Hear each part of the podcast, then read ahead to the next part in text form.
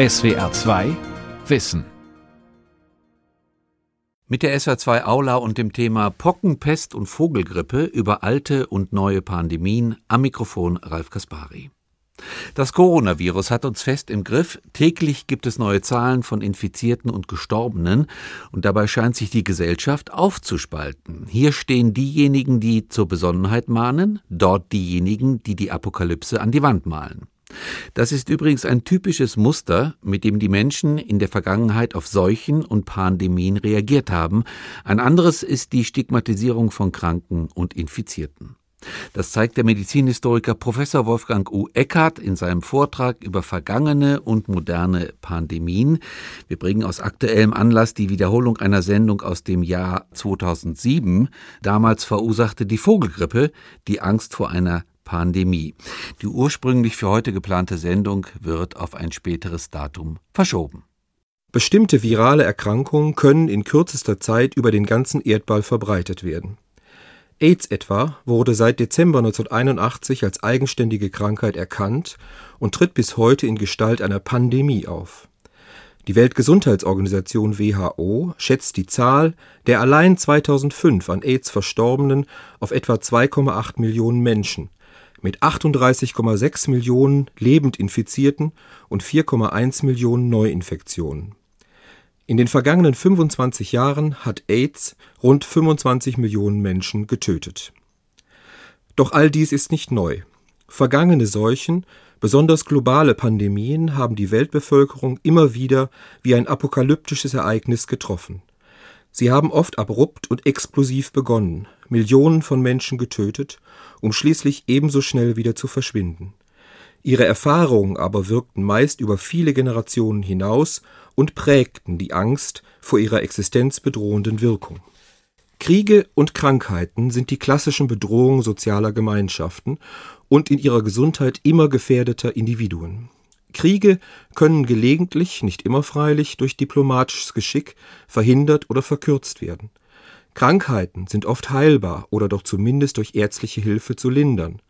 Seuchen aber, noch dazu solche, die unvorbereitet hereinbrechen, oft unbekannten Ursprungs sind und Ärzte wie Patienten zu Tausenden, Hunderttausenden oder Millionen noch dazu in kürzester Zeit dahinraffen, wirken als fast unausweichliche Bedrohung. Oft werden sie als dämonische oder göttliche Strafen für gesellschaftliches Fehlverhalten empfunden. Immer brechen sie verändernd in die kleinsten gesellschaftlichen Gruppen, in die Familien oder in andere örtliche Lebensgemeinschaften ein. Im Jahre 541, während der Herrschaft des oströmischen Kaisers Justinian, brach die später nach ihm benannte Pest aus, die sich im gesamten Mittelmeerraum und Teilen Mitteleuropas also in der damals als global verstandenen Welt verbreitete und die Bevölkerung dramatisch dezimierte. Wir wissen nicht, wie viel Tote es damals wirklich gab.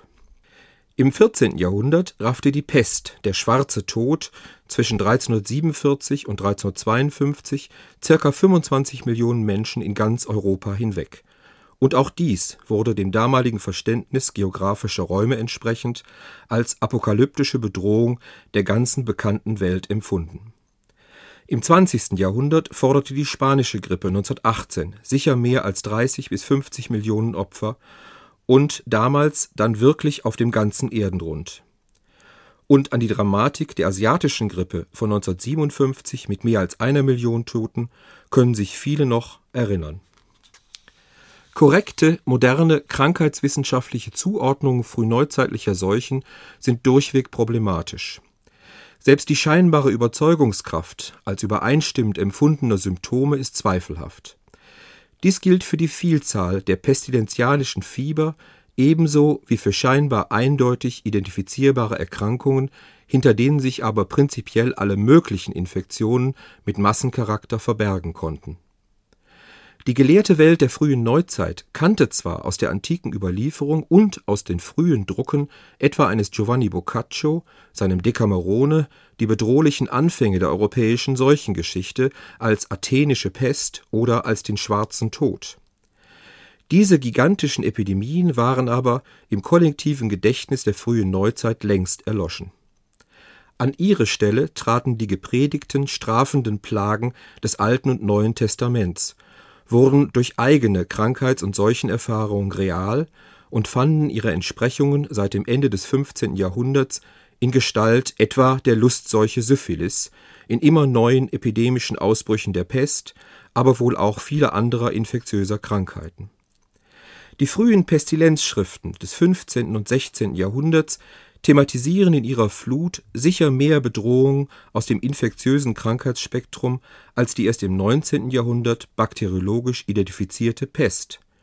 Zusammen aber standen sie doch immer für bewusste Bedrohtheit der schwachen, Gott allein in Strafe und Gnade befohlenen menschlichen Existenz die erste große Pestwelle, die sogenannte Justinianische Pest, erschütterte Europa in der Spätantike zwischen 531 und 580, vor allem im östlichen Mittelmeerraum.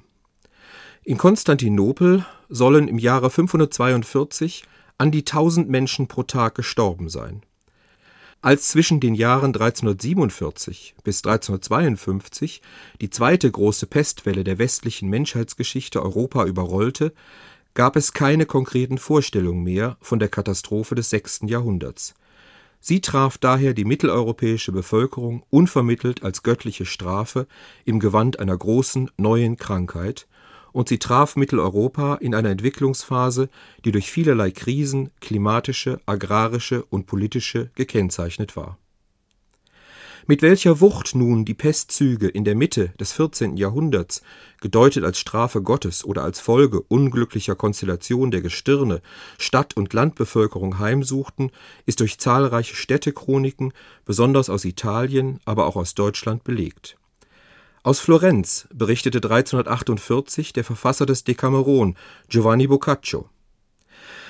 Die Auswirkung dieser Seuche war verheerend da sie schon durch den Umgang mit einem Kranken auf die Gesunden übersprang, wie das Feuer auf trockene oder feste Dinge. Noch schlimmer war, dass sie sich nicht allein durch Gespräche oder Umgang mit Kranken auf Gesunde übertrug, sondern dass schon durch die bloße Berührung von Kleidungsstücken und Gebrauchsgegenständen, die ein Kranker benutzt oder angerührt hatte, diese entsetzliche Seuche den Berührenden zu ergreifen schien. Gegen diese Erkrankung vermochte weder die Kunst der Ärzte noch die Kraft der Medizin irgendetwas auszurichten. Die Luft war angefüllt mit dem giftigen Atem der Verwesung, mit Krankheitsausdünstungen. Die Konfrontation mit der unerklärlichen Naturkatastrophe Pest mündete in sehr unterschiedliche Reaktionstypen. Wer konnte, floh, wie Giovanni Boccaccio aufs Land. Die sozialen Folgen waren verheerend. Die Schrecken der Heimsuchung, so klagt Giovanni Boccaccio, hatten die Herzen der Menschen mit solcher Gewalt zerstört, dass auch der Bruder den Bruder verließ, der Onkel den Neffen, die Schwester den Bruder und nicht selten auch die Frau ihren Mann. Das Schrecklichste, ganz und gar Unfassliche aber war, dass Väter und Mütter sich weigerten, ihre Kinder zu besuchen und zu pflegen, als wären es nicht die eigenen. Aber auch im Falle der Erkrankung, sei sie vermutet oder real gewesen, wurden sonst geachtete Barrieren der Moral und Sittlichkeit alsbald niedergerissen, so, dass keine Frau, wie groß auch ihre Lieblichkeit, Schönheit und Anmut war, im Falle ihrer Erkrankung Bedenken hatte, sich von einem Mann, war er nun jung oder alt, bedienen zu lassen. Verbreiteter als die Flucht aufs Land oder in die Lust, bei Boccaccio wohl beides, war allerdings die Flucht in eine übersteigerte Religiosität und Laienfrömmigkeit, wie sie sich in der innigen Verehrung zahlreicher Pestheiliger oder in einem exzessiven religiösen Wahn wie der Geißlerbewegung Ausdruck verschaffte. Er wandte sich nicht selten gegen soziale, kulturelle oder ethnische Randgruppen so wurden Angehörige des jüdischen Glaubens häufig für den Ausbruch von Pestepidemien verantwortlich gemacht und auch aus diesem Grunde ohne Gnade verfolgt, gequält und ermordet. Zu solchen Judenhetzjagden kam es in vielen deutschen Städten, so etwa auch in Nürnberg oder Straßburg, wo die Pest im Jahre 1349 Veranlassung zu Judenverfolgungen und Judenverbrennungen lieferte. Der alte Glaubenshass gegen die Juden, die Mörder Christi, die man nun der Brunnenvergiftung beschuldigte, vereinigte sich mit dramatischer Seuchenangst. Auch die fest an die Autorität eines Hippokrates oder Galen glaubenden Ärzte wurden durch die Pest erheblich verunsichert. Paradoxerweise setzt mit der großen Pest der 40er und 50er Jahre des 14. Jahrhunderts aber auch eine positive Entwicklung ein.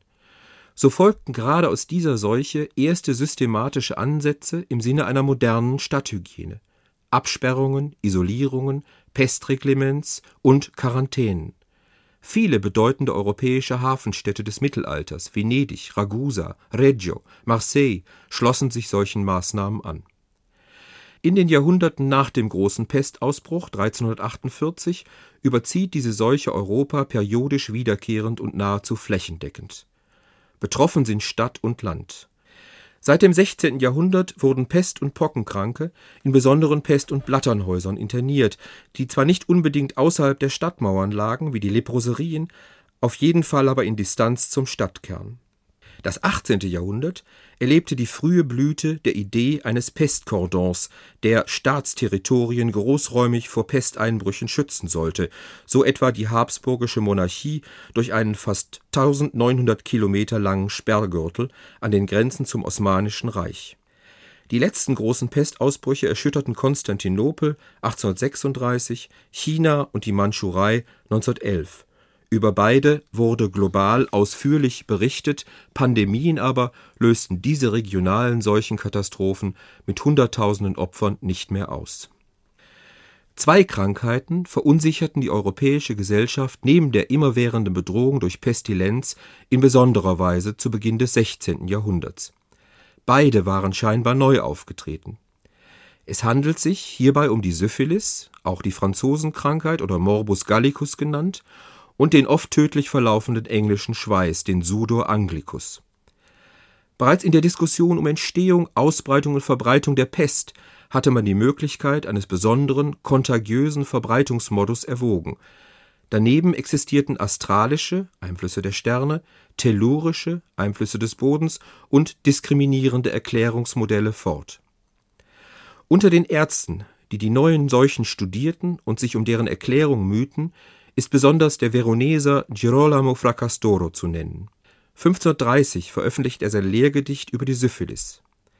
Darin werden Symptome, Verlauf und Therapie der von Fracastoro nach Syphilos, dem Sohn der Niobe benannten Krankheit beschrieben über die mutmaßliche Herkunft der Syphilis aus Amerika kann und will er keine Entscheidung treffen. Sie sei wohl früher schon existent gewesen und nun aufgrund einer durch besondere Sternenkonstellation bedingte miasmatische Luftveränderung zum aktuellen Ausbruch gekommen. Auch die Syphilis wurde schon bald nach ihrem ersten Auftreten als höchst bedrohliche Krankheit aufgefasst. Im Weltreich Karls V., in dem die Sonne nicht unterging, war sie im Verständnis der Bevölkerung eine Pandemie. Bereits 1496 hatte sie Sebastian Brandt in seinem Gedicht über die Franzosenkrankheit Malade Franzos als Bedrohung der bekannten Welt beschrieben. Nach Italien kam aus Frankreich böses Verderben. Die Franzosen, so hat's schon die Sprache benannt, Latium überzog's und schlich von den Alpen weiter, bis es nach Deutschland kam, über die Donau hinaus. Jetzt grassiert es bereits in Thrazien, mitten in Böhmen, und der Pole erschrickt, dass es auch ihn ereilt. Selbst der Britannier wohnt nicht sicher auf einsamer Runde, trotzdem ihm das Meer schützend die Ufer bespült. Ein Kraut schien zunächst nicht gegen die neue Krankheit gewachsen. Es helfe nur die Flucht, schrieb Magister Josef Grunpeck 1496. Ein jeglicher fliehe vor denselbigen Menschen, die diese Krankheit haben, weil sie sich nämlich vom einen auf den anderen überträgt und selbst an einem frischen und guten Orte sich aufhält, wo die erkrankten Menschen niemals gewesen sind oder sich aufgehalten haben. Zu den berühmtesten Syphiliskranken in Deutschland zählte kein geringerer als der Reichsritter, Bauernführer und Humanist Ulrich von Hutten, der sich nach einer intensiven Kur mit dem für die Fugger höchst gewinnbringenden, ansonsten aber wenig wirksamen Guajacholz geheilt wähnte und auch deshalb 1518 seinem Freund Willibald Pirkheimer beglückt schrieb: O Jahrhundert, o Wissenschaften, welch eine Lust zu leben! Fünf Jahre später nur erlag Hutten der Lustseuche auf der Insel Ufenau im Zürichsee. Immerhin hat diese erste intensive Beschäftigung mit der Krankheit, die sich seit der französischen Belagerung Neapels 1495 durch Karl VIII. in ganz Europa schnell verbreitete, den Anstoß zu weitgehenden Überlegungen über den Ursprung der ansteckenden Krankheiten gegeben. Zu den pandemisch auftretenden Krankheiten gehörten aber auch die Pocken. Nachdem diese schreckliche Krankheit 1977 offiziell aber für ausgerottet erklärt war, wurde im Dezember 1979 ein Abkommen darüber geschlossen, alle verbliebenen Bestände des Virus zu zerstören oder in eines der beiden Sicherheitslaboratorien zu verbringen, eines in den Vereinigten Staaten und eines in der damaligen Sowjetunion. Dort sind sie wohl noch heute. Die zunehmende Angst vor Terroranschlägen und die Unsicherheit darüber, ob nicht doch Erreger dieser dramatischen Seuche in die Hände böswilliger Terroristen gefallen sein könnten, hält den Horror vor dieser Krankheit indes nachhaltig am Leben.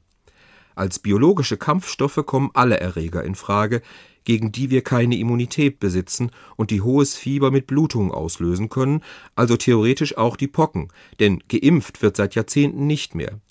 Die Bundesregierung hat durch die Beschaffung eines nationalen Vorrats an Pockenimpfstoff für den extrem unwahrscheinlichen Fall einer Bedrohung durch Pockenviren Vorsorge getroffen.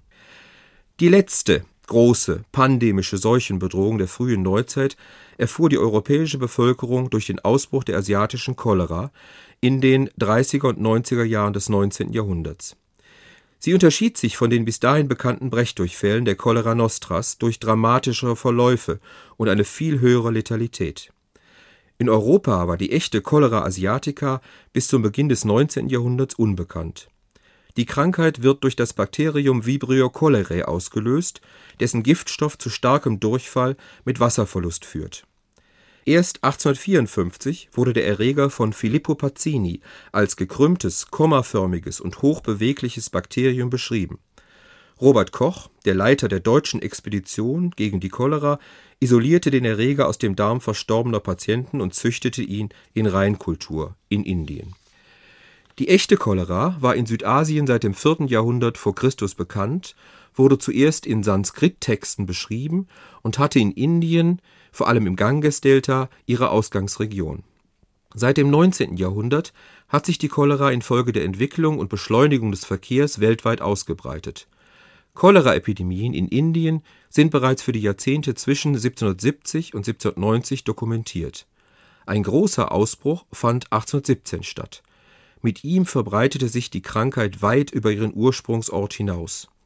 Dafür waren vor allem drei Voraussetzungen ausschlaggebend der europäische Kolonialismus in Südasien, die deutliche Zunahme von Waren und Menschenströmen in Richtung Europa und die Entstehung großer urbaner Metropolen im Gefolge der europäischen und nordamerikanischen Industrialisierung, die aufgrund mangelhafter sanitärer Bedingungen, städtischer Überbevölkerung und Armut der Krankheit ideale Nährböden lieferten Zunächst hatte das Bekanntwerden der großen indischen Epidemie in Europa wenig Anlass zur Sorge gegeben. Indien war weit, und die Krankheit wurde den miasmatischen Sumpffiebern zugerechnet, demnach nicht als neue Pest gedeutet Unruhe und schließlich panikartige Angst entstanden erst, als die Seuche unerwartet zunächst einige östliche Städte des Russischen Reichs erreichte und sich dann von dort trotz der Errichtung militärischer Sanitätskordons schnell über Moskau, St. Petersburg und Warschau nach Westen ausbreitete. Vorschub leistete der Westausbruch der Krankheit, besonders der im Februar 1831 ausgebrochene Russisch-Polnische Krieg, den die demoralisierende Wirkung der Seuche sogar teilweise zum Erliegen brachte Trotz der schnellen Einrichtung von Sperrkordons und Konsumatsanstalten, in denen Reisende sich einer zehn bis zwanzigtägigen Quarantäne zu unterziehen hatten, sowie einer systematischen Gepäck Kleidungs und sogar Briefräucherung mit Essig, Schwefel, Salpeter und Chlordämpfen erreichte die Cholera 1831 Preußen, zuerst in Danzig und Königsberg Erfolglos blieben Versuche, Berlin durch die Einrichtung von 60 Schutzbezirken gegen die Cholera, besondere Quarantänemaßnahmen sowie durch die Etablierung einer besonderen Schutzkommission nach außen und innen abzusichern. Allein in Berlin forderte die Cholera 1462 Menschenleben, unter ihnen das des Philosophen Georg Wilhelm Friedrich Hegel, der am 14. November 1831 in seiner Wohnung am Kupfergraben starb Exemplarisch für den Ausbruch der Seuche in anderen europäischen Metropolen ist London, das im Februar 1832 vermutlich auf dem Seeweg aus Hamburg von der Cholera erreicht wurde. Es gab dort allerdings anders als in Kontinentaleuropa bereits ein gut ausgebautes Wasserleitungssystem, an das etwa 180.000 Haushalte angeschlossen waren. Andererseits führte die steigende Ausstattung der Haushalte mit Wasserklosetts zu einer immensen Vermehrung des Schmutzwassers in der Themse Im Versorgungsgebiet derjenigen Wasserversorgungsgesellschaften indes, die bereits mit Filter und Sedimentierungsanlagen ausgerüstet waren, blieb die Anzahl der Choleraopfer niedrig.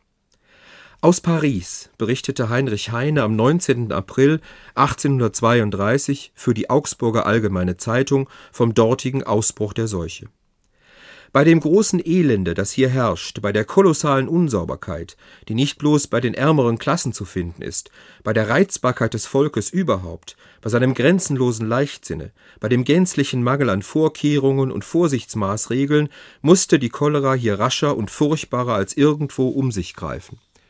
Als schließlich das Gerücht aufgekommen sei, die Cholera sei durch die Vergiftung von Lebensmitteln ausgebrochen, kam es zu gewalttätigen Übergriffen und zur Lynchjustiz auf Gemüsemärkten, bei Bäckern, Fleischern, Wasser- und Weinhändlern. Vermeintliche Giftmischer, die doch nur Kampfer oder Chlorkalk als Schutzmittel gegen die Seuche bei sich trugen, wurden unter dem Kampfruf Voilà, le choléra morbus, à la lanterne. Ha, da haben wir die Cholera-Krankheit, hängt sie an die Laternen, aufgehängt oder erschlagen. Als Korrespondent seiner Zeitung unter die Leichenwagen am Pariser Friedhof Pierre Lachaise geraten, konnte sich Heinrich Heine nur noch durch einen beherzten Sprung auf den Hügel des Kirchhofs vor dem lebendig begraben werden retten, und dort endete auch sein dramatischer Bericht aus Paris. Eben war die Sonne untergegangen, ihre letzten Strahlen schienen wehmütig Abschied zu nehmen, die Nebel der Dämmerung umhüllten wie weiße Laken das kranke Paris, und ich weinte bitterlich über die unglückliche Stadt, die Stadt der Freiheit, der Begeisterung und des Martyrtums, die Heilandstadt, die für die weltliche Erlösung der Menschheit schon so viel gelitten. Erwähnenswert ist in unserem Zusammenhang auch die Grippe oder Influenza. Im letzten Jahrhundert gab es drei solcher Influenza-Epidemien. 1918, 1957 und 1968. Die schwerste davon war die sogenannte Spanische Grippe 1918-19, die weltweit zwischen 20 und 50 Millionen Todesopfer forderte. Im Deutschen Reich erkrankten während dieser Pandemie circa 10 Millionen. Bis 1920 starben hierzulande insgesamt knapp 300.000 Menschen am Influenza. Der Reichsgesundheitsrat tagte mehrfach nur über die Grippe, konnte aber keine wirklichen Empfehlungen aussprechen. Warum damals die Todesrate so hoch war, ist nicht ganz klar. Vermutlich spielten mehrere Faktoren eine Rolle. Das Virus war möglicherweise besonders aggressiv. Viele ältere Menschen waren infolge des Weltkrieges geschwächt und schlecht ernährt, aber es traf gerade auch die jungen, noch kräftigen Leute und es gab noch keine Antibiotika gegen bakterielle Folgeinfektionen und nicht die heutige Intensivmedizin. Hilflos, mit dramatischem Erklärungsnotstand waren deutsche Hygieniker und Bakteriologen mit der Influenza oder spanischen Grippe auch im Feldheer konfrontiert von August 1917 bis Juli 1918 erkrankten allein in der deutschen Truppe 700.000 Soldaten. Besonders auf den amerikanischen Truppentransporten nach Europa wütete die Grippe wild und forderte letztlich an die 30.000 Opfer im Frühjahr und Herbst 1918 infizierten sich weltweit über 700 Millionen Menschen mit dem Erreger der spanischen Grippe. Die Seuche kam, als die Welt des Kriegführens müde wurde, fegte in wenigen Monaten über den Globus und verschwand, als der Krieg aufhörte. Sie ging auf ebenso mysteriöse Weise, wie sie gekommen war. Besonders fatal an dieser Pandemie, die in zwei Wellen verlief, war einerseits ihre extreme Aggressivität, andererseits die Schnelligkeit, mit der sie sich rund um den Globus verbreitete, selbst bis in den entlegensten Winkel der Welt drang sie vor. So harmlos der erste Influenza-Virusstamm im März 1918 noch daherkam, so heftig wütete dessen wohl mutierte Variante im Herbst. Am Ende waren es Millionen Menschen, die der Seuche weltweit und rasend schnell erlagen. Zweifellos gehört die globale Grippepandemie der Nachkriegsjahre 1918 bis 20 zu den entscheidendsten Gesundheitskatastrophen des frühen, wenn nicht sogar des gesamten 20. Jahrhunderts.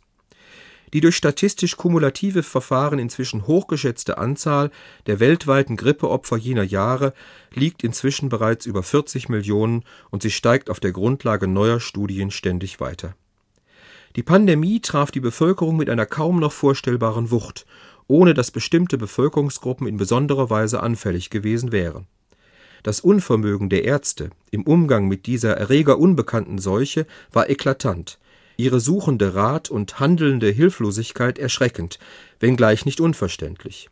Nach Pest und Cholera hatte man es mit einem neuen Gesundheitsfanal zu tun, das in erhebliche Erklärungsnotstand und zu hektischem Aktivismus oder fast lethargischer Handlungsunfähigkeit führte. Auch das öffentliche Leben war nahezu gelähmt. In Wien und München musste der Straßenbahnverkehr um mindestens die Hälfte reduziert werden, weil es fast keine gesunden Fahrer oder Schaffnerinnen mehr gab. Die Männer waren noch an der Front oder erlagen erkrankt in Spitälern. In Baden wurden die Schulen nur zeitweilig und zu spät geschlossen. Gegen eine Schließung der Gasthäuser, Theater und Kinos freilich, so etwa in Mannheim, wehrte sich die Bevölkerung. Das Vergnügungsbedürfnis war groß in jenen Wochen der vielleicht schlimmsten Seuche des 20. Jahrhunderts. Eines der wohl berühmtesten Opfer in jener Zeit war der Wiener Künstler Egon Schiele, der 1918 auf der 49. Ausstellung der Wiener Sezession noch große Erfolge verzeichnet hatte. Schiele starb am 31. Oktober vollkommen entkräftet nur drei Tage nach seiner Frau Edith Harms. Sein letzter Brief an die Mutter vom 27. Oktober steht für das ganze Elend dieser Seuchenzeit. Es hieß dort Liebe Mutter Schiele, Edith erkrankte gestern vor acht Tagen an spanischer Grippe und bekam Lungenentzündung dazu. Auch ist sie im sechsten Monat der Schwangerschaft. Die Krankheit ist äußerst schwer und lebensgefährlich. Ich bereite mich auf das Schlimmste vor, da sie fortwährend Atemnot hat. Das erfolgreiche junge und gesunde Ehepaar Schiele war vor der Erkrankung keineswegs schwach oder gar unterernährt gewesen. Die Grippe forderte ihre Toten besonders auch unter den Jungen und Starken, so eine mögliche Erklärung, weil ihre Körper vermutlich einfach zu jung waren, um gegen das neue Virus Abwehrkräfte entwickelt zu haben. Egon Schiele starb mit 28 Jahren. Ein Pathologe, wie die österreichische Historikerin Brigitte Biewald überliefert hat, erinnerte sich 1920 an die jungen Grippeopfer auch aus seinem Sektionssaal. Noch nie war ein so erschreckendes Schlachtfeld voll Leichen blühender, kräftiger Menschen zu sehen wie in der Grippezeit 1918. Wir wissen heute, dass eine genetisch veränderte Variante des Influenza-A-Virus für die globale Katastrophe der Jahre 1918-19 verantwortlich war. Kleine genetische Veränderungen dieses an sich schon gefährlichen Erregers verursachen alle zwei bis drei Jahre Epidemien. An ihnen bzw. an ihren Folgeinfektionen sterben in Deutschland alljährlich etwa 10.000 bis 15.000 Menschen. Durch Vermischung mit tierischen Influenzaviren aber, zum Beispiel mit dem Vogelgrippevirus, entstehen größere Veränderungen des Influenza-A-Virus. Gegen dieses stark veränderte Virus besteht dann in der Bevölkerung keine Abwehr mehr, und deshalb kommt es in regelmäßigen Zeitabständen auch immer wieder zu den gefährlichen Grippepandemien mit sehr hohen Todesraten. Kommen die großen Seuchen wieder, lautete in den letzten Jahrzehnten eine immer wieder gestellte Frage. Nun, die großen klassischen Seuchen, die großen Pandemien, Pest, Pocken und Cholera werden im weltumspannenden Maßstab wohl nicht mehr wiederkommen, wenn ihnen nicht andere globale Katastrophen, ökologische Desaster, ein weltumspannender Krieg oder eine unerwartete kosmische Katastrophe wie etwa ein großer Meteoriteneinschlag den Boden bereiten. Sehr wohl aber besteht die immerwährende Gefahr, dass virale Pandemien wie die Influenza, die Grippe, weltweit dramatisch auftreten und erneut Millionen Opfer fordern. Die moderne Medizin wird in der Lage sein, den dramatischsten Auswirkungen solcher Pandemien im Rahmen ihrer neuen Möglichkeiten entgegenzutreten, zum Beispiel durch gute Impfstoffe. Deshalb kann die jährliche Impfung gegen Grippe auch nur dringend empfohlen werden. Verhindern können wird sie solche Weltkrankheiten allerdings auch heute nicht. Die Immunschwäche AIDS, HIV führt uns dies seit 25 Jahren tagtäglich vor Augen und die nächste Grippepandemie wird uns mit Sicherheit wieder hart treffen. Das war die SWR2 Aula mit dem Thema Pockenpest und Vogelgrippe über alte und neue Pandemien. Sie hörten einen Vortrag von und mit dem Medizinhistoriker Professor Wolfgang U. Eckert. Sie können diesen und alle anderen Vorträge wie immer nachhören und nachlesen. Infos dazu finden Sie auf der Homepage www.swr2.de-wissen. Die Welt verstehen. Jeden Tag. SWR2 Wissen. Manuskripte und weiterführende Informationen zu unserem Podcast und den einzelnen Folgen gibt es unter swr2wissen.de.